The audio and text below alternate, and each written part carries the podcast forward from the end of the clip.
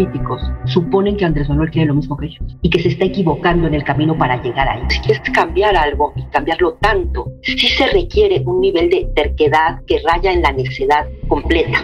Sí creo que Andrés Manuel Observador era una sacudida que necesitábamos. Era como un terremoto que necesitábamos vivir. El país. Porque estoy convencida de que debemos hablar de ello mucho más de lo que hemos hecho. Presenta Al habla Y esto me pareció muy interesante. Me gustó que Andrés Manuel Observador me pusiera una ocasión para preguntarme yo cosas otra vez, para dudar de mis propias certezas. Todo el año pasado fue un año de leer mucho. En la parte personal, complicado al principio, tener que acomodarme a esta vida mucho más solitaria y encerrada. Pero luego también le fui encontrando las partes que tienen de agradables.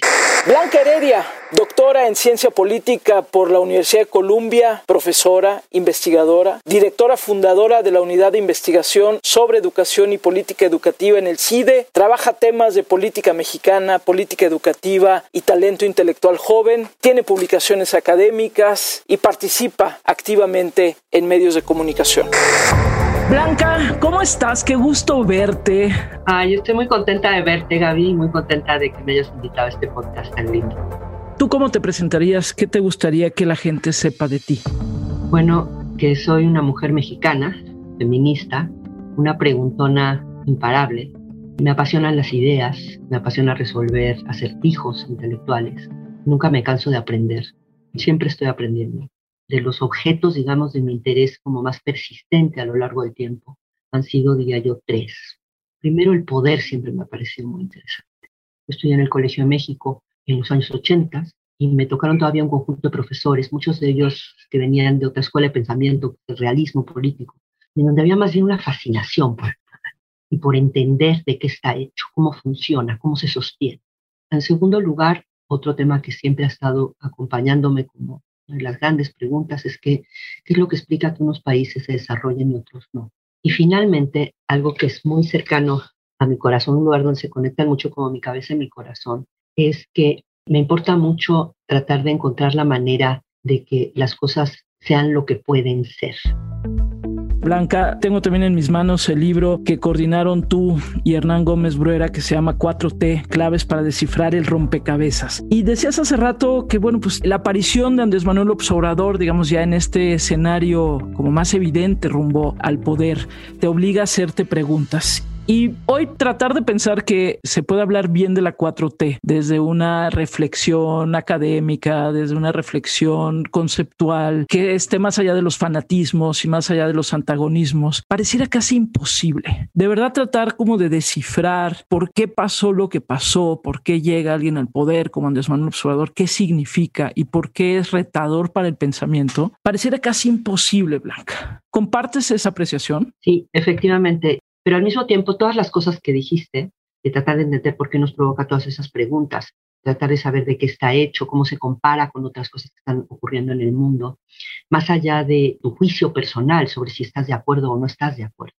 Es lo que nos movió a Hernán y a mí a compilar este libro, a armar este libro. Y creo que salió un libro bastante redondo y que lo que lo une es justamente este deseo de entender. En una de las presentaciones, Violeta Vázquez Rojas dijo una cosa que me encantó. Abrió diciendo, Chicas y chicos, seamos sinceros, probablemente este es el momento político más interesante que nos va a tocar vivir. Y nada más por eso vale la pena entender. Con ello viene la pregunta obligada si este es un libro para defender a Andrés Manuel Observador. Para nada. Es un libro en el que concurren, digamos, somos 18, incluidos Hernán y yo, y bueno, 19 con Jorge Cepeda Patterson, que nos hizo el favor, la verdad, de escribir un prólogo muy generoso.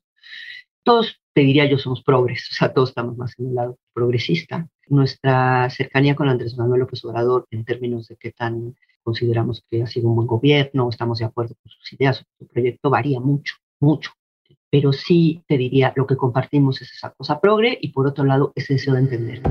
Cuando dice al principio, preguntarme cosas otra vez. ¿Qué cosas te estás preguntando otra vez viviendo este momento de la 4T, Blanca? Mira, una de las primeras cosas que me pregunté, empiezo por ahí, digamos, es por qué Andrés Manuel no insiste mucho en ello, pero lo ha dicho y muchos otros lo han categorizado como de izquierda. Venimos de un movimiento de izquierda aunque no les guste. ¿Por qué un presidente de izquierda o un líder político de izquierda en 2021 o 2018, en fin, en este momento histórico, no parece querer construir un estado de bienestar? Esto era como, a ver, ¿por qué?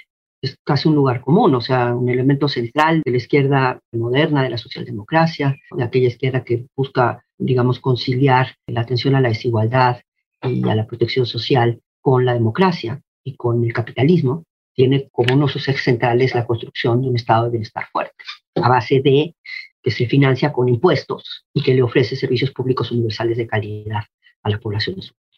¿Por qué Andrés Manuel no? Una cosa simplemente de que hasta ahorita no, todavía no, porque primero tenía que desmontarlo de antes y luego ya lo va a construir, o más bien, pues él no, él está pensando en un modelo distinto. Esa ha sido, y todavía no te tengo una respuesta, digamos, ni tengo una respuesta, tengo algunas hipótesis, pero esa me parece bastante gorda, ¿sabes? O sea, como alguien de izquierda, pues no parece, o sea, nada indica que hasta el momento al menos tenga en el centro de su proyecto la construcción del Estado de Bienestar, en la parte tanto burocrático-administrativa, que es indispensable para un Estado de Bienestar, no es nada más como las ideas y las cosas, sino necesitas una maquinaria con gente, con reglas que la opere. Y más bien lo que hizo de entrada fue, digamos, golpear, reducir una parte de esa burocracia. Por otro lado, yo estoy de acuerdo en que hay una parte en que había que hacer eso. Se pudo haber hecho mejor, sin duda. Siempre se pueden hacer mejor las cosas.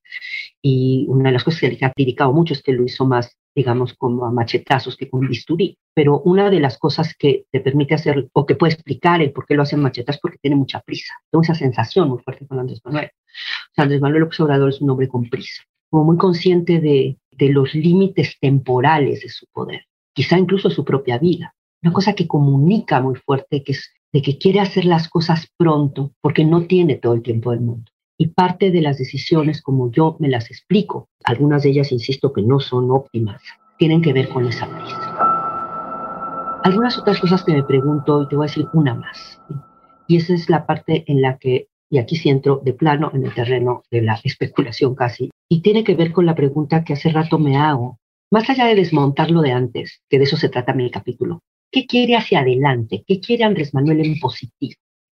Me parece que ha sido mucho más claro en decirnos qué es lo que quiere, digamos, destruir o qué es lo que quiere debilitar. Y en eso yo estoy muy de acuerdo, si es que entiendo bien qué es lo que está queriendo hacer y lo que yo entiendo resumidamente es que está queriendo acotar nuestro viejo régimen oligárquico, que es dominado por una pequeña élite económica en alianza con una élite política. Pero ok, ya haces eso, o sea, ya desbarataste el piso de la casa, y ahora, ¿qué casa quieres construir? Y de eso creo que tenemos menos claridad, o yo tengo menos claridad. Ha sido mucho menos explícito en cuál es el país que imagina. Y mi hipótesis es que, primero, parte de lo que nos hace muy difícil a alguien como yo, como tú quizá, y como muchos de los que hemos tenido la enorme fortuna de poder estudiar en muy buenas escuelas, de viajar, de tener trabajos interesantes, creo que no comparte nuestros sueños. O sea, el país moderno y global que además se volvió el sueño de millones de mexicanos. Me impresiona mucho con los jóvenes, no necesariamente de altos ingresos. ¿eh? Estoy hablando de clase media baja. O sea, ese sueño, digamos, del proyecto neoliberal permeó y caló muy hondo y muy amplio. El tema que es más complicado, cuando es más complicado para mí, porque yo sí soy una firme creyente en el crecimiento económico, digamos, me importa mucho el crecimiento. Parece que Andrés Manuel quiere crecimiento, pero no está como tan obsesionado como los neoliberales con el crecimiento económico. Y mi hipótesis es porque él lo asocia mucho todo este discurso centrado en el crecimiento económico, que fue en el caso de nuestros neoliberales más discursivo que efectivo, por lo que ya decíamos antes de que la, verdad es que hicimos más bien poco. Pero este énfasis en que como la neta del planeta, lo más importante para un país es crecer económicamente, viene vinculado a un montón de otras cosas. Algunas de las cosas más importantes a las que viene vinculado, y por buenas razones, es la idea de que la vida se trata de consumir. Y esas dos cosas están vinculadas en un sistema capitalista, porque la máquina capitalista separa si dejamos de consumir. Un integrante de clase media, media, media alta, incluso con licenciatura, con maestría, con doctorado, no está muy difícil de convencer, porque es una actitud aspiracionista, es triunfar a toda costa, salir adelante, muy egoísta. Eso se volvió súper importante en las últimas décadas. Y mi impresión, y no solamente mi impresión, sí creo que lo ha dicho muchas veces en sus mañaneras, en sus discursos, en sus obras, él está como totalmente en contra del consumismo, deja de ponerlo así como eje articulador y significador de la vida. Y como que él trae ahí como una propuesta de una vida más tranquila, de una vida más centrada en los afectos, en las relaciones personales cercanas, en los lugares de origen, conectados a la tierra. Y es una visión bien diferente que hace como chispas, no encaja para nada con la otra visión de fondo y que a mí me ha interesado entenderla en sí misma y además porque también me parece que solo en la medida en la que al menos yo logro entenderla, podré entender mejor qué es lo que está haciendo. Porque mi impresión es que muchos de los críticos, cuando dicen una cosa que se ha vuelto el lugar común desde 2018, en muchas de las élites ilustradas del país, es, estoy de acuerdo con su diagnóstico, pero no con sus cómo. Lo has de haber oído Los cómo solo tiene sentido como discutir de ellos si estamos de acuerdo en los fines.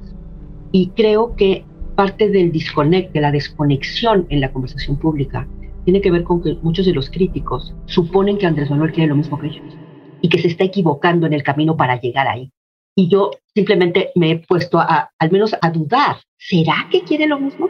Y si no quiere lo mismo, entonces a lo mejor sus comos no son tan enloquecidos, porque sus comos tienen que ver con lograr otra cosa. Hay una nueva conciencia. Los que se portan mal ya no son bien vistos. Que se porten bien porque hacen sufrir mucho a sus mamás. Entonces, aportarnos bien todos. Una de las cosas que le ha faltado, sin lugar a dudas, a Andrés Manuel Obrador es la posibilidad de tener otros interlocutores. Y creo que, así como decías tú hace rato, que no comparte nuestros sueños, pero también pareciera que no tiene ningún interés en sumar ciertas voces o ciertos grupos a su proyecto que podrían permitir que caminara más. Tal vez las cosas que sorprenden mucho es cómo ha ido cerrándole la puerta incluso a grupos que tal vez lo estaban apoyando. Y pienso en colectivos de artistas o en el sector cultural, sin lugar a duda muchas mujeres, muchos jóvenes, lo vimos ahora en las últimas elecciones que habían votado por Morena y ahora ya no lo hacen. Yo era cercana, creía en él, me arrepiento de haber votado por él, no hay duda. ¿Qué reflexión te lleva y les lleva el que sea incapaz de pronto de asumir que necesita más y no menos cerca de él? A ver, me impresiona así de bote pronto Gaby, es como si de lo que yo alcanzo a ver de ese proyecto, es muy rompedor de todo lo que existe.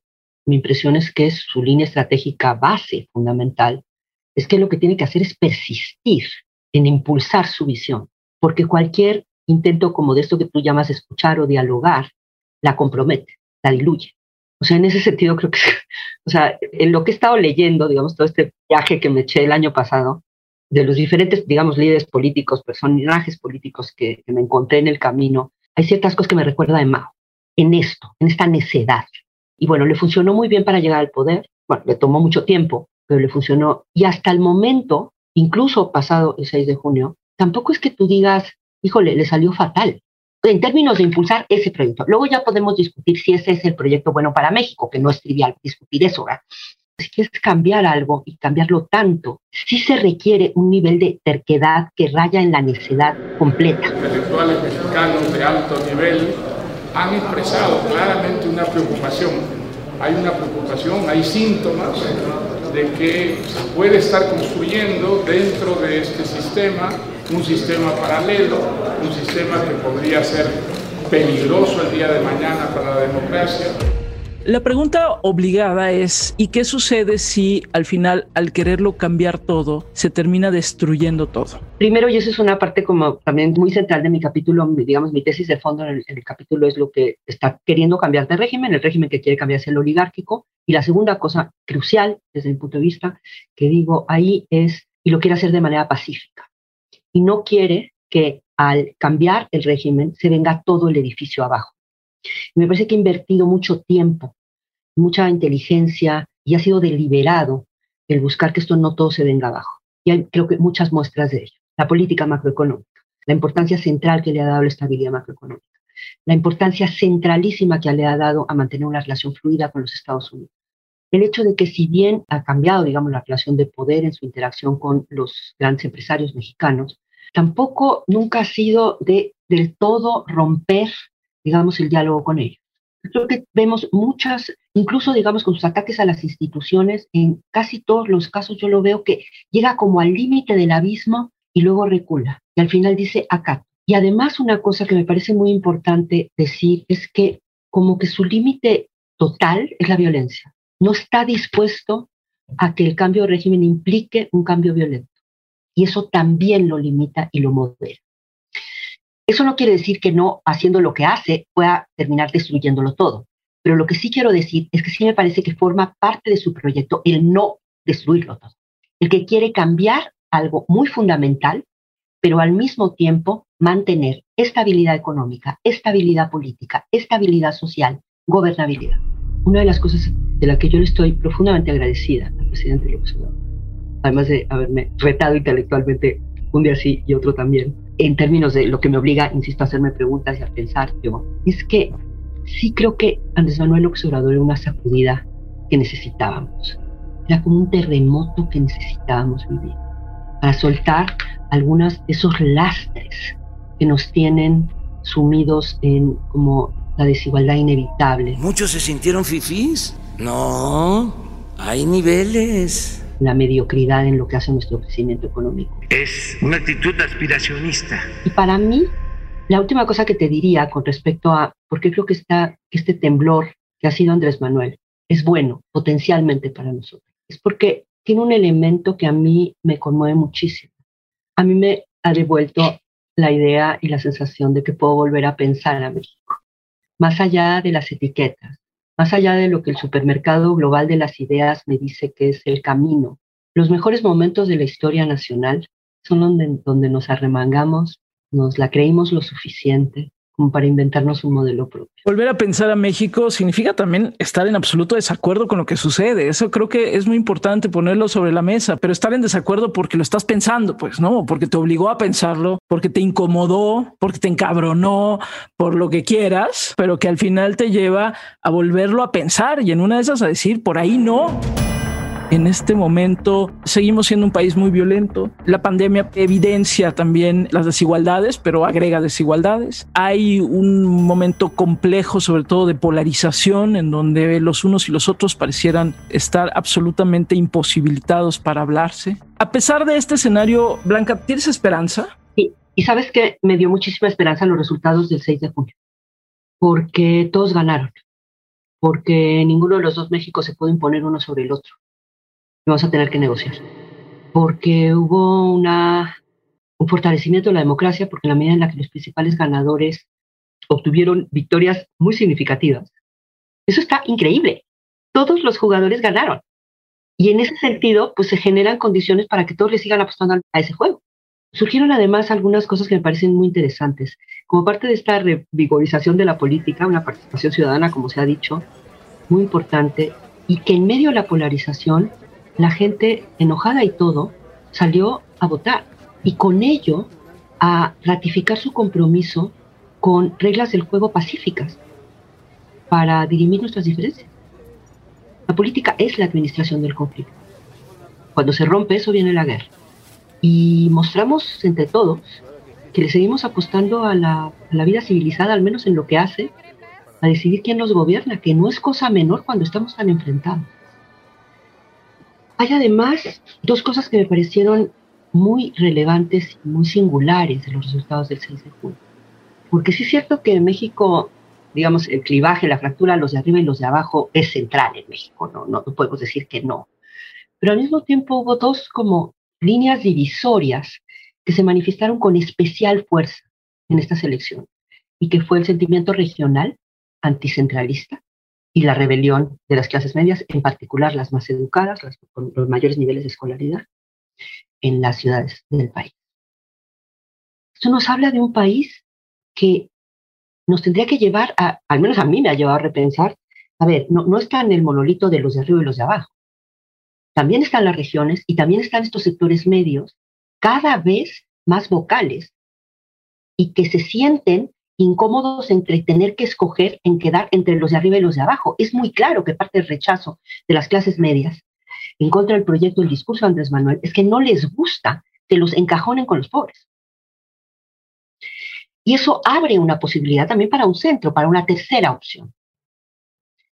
Con todo ese, digamos, conjunto de elementos, a mí me parece que se abre una posibilidad para ponernos de acuerdo en alguna solución mexicana, en alguna mezcla mexicana, de cómo organizar la economía, de cómo organizar la política, de cómo organizar la sociedad que nos permita ser menos violentos y menos desiguales. Y que nos permita seguir siendo, digamos, democráticos y capitalistas. Yo sostengo que fue muy fuerte la campaña de manipulación, la guerra sucia. Muchos ni supieron por lo que votaban. Son partidarios al final de que continúe el mismo régimen de corrupción, de injusticias, de privilegios y de salir adelante, por eso hablo de aspiracionismo, como sea, sin escrúpulos morales de ninguna índole. Blanca querida, si ahorita llega una hada madrina y dice, ¡pum!, se acabó el virus, se fue la pandemia, ya. ¿Qué es lo primero que quieres hacer que no has podido hacer en todos estos meses? Llevo varios meses sin poderlo hacer, lo que más quiero hacer es abrazar a mi niña. Que vive fuera, por eso. Sí, por eso desde aquí le mandamos un abrazo, por supuesto, con mucho cariño. Un abrazo enorme a tu niña y un abrazo enorme a ti, querida Blanca. Gracias por estos minutos, gracias por esta conversación tan rica. Gracias a ti, Gaby. Al habla con Barkentin. Cada semana una nueva conversación. Con Barkentin. El país presentó.